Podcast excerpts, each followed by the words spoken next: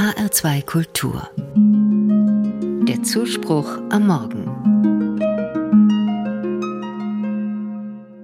Wenn wir draußen in der Siedlung mit den Nachbarskindern gespielt haben, dann gab es manchmal Streit. Wegen eines Spielzeugs, einer Süßigkeit oder etwas anderem. Beschimpften wir uns laut oder fingen gar an zu heulen, kamen unsere Mütter herbeigerannt. Sie versuchten uns zu beruhigen. Irgendwann sagte eine von ihnen So, nun gebt euch die Hand und vertragt euch wieder. Jetzt ist alles wieder gut. So richtig anschauen konnten wir uns noch nicht.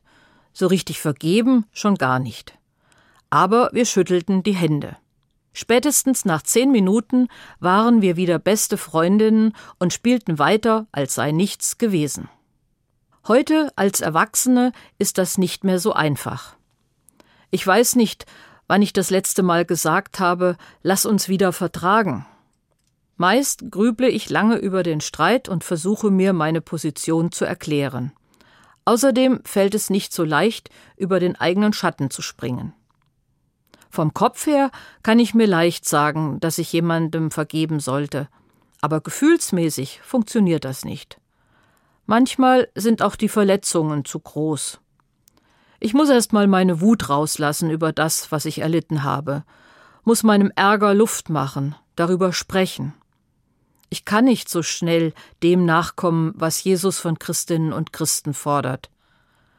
Wehrt euch nicht gegen Menschen, die euch etwas Böses antun, sondern wenn dich jemand auf die rechte Backe schlägt, dann halte ihm auch die andere Backe hin. Das fällt mir sehr schwer. Ich merke, ich muss den Kopf einschalten.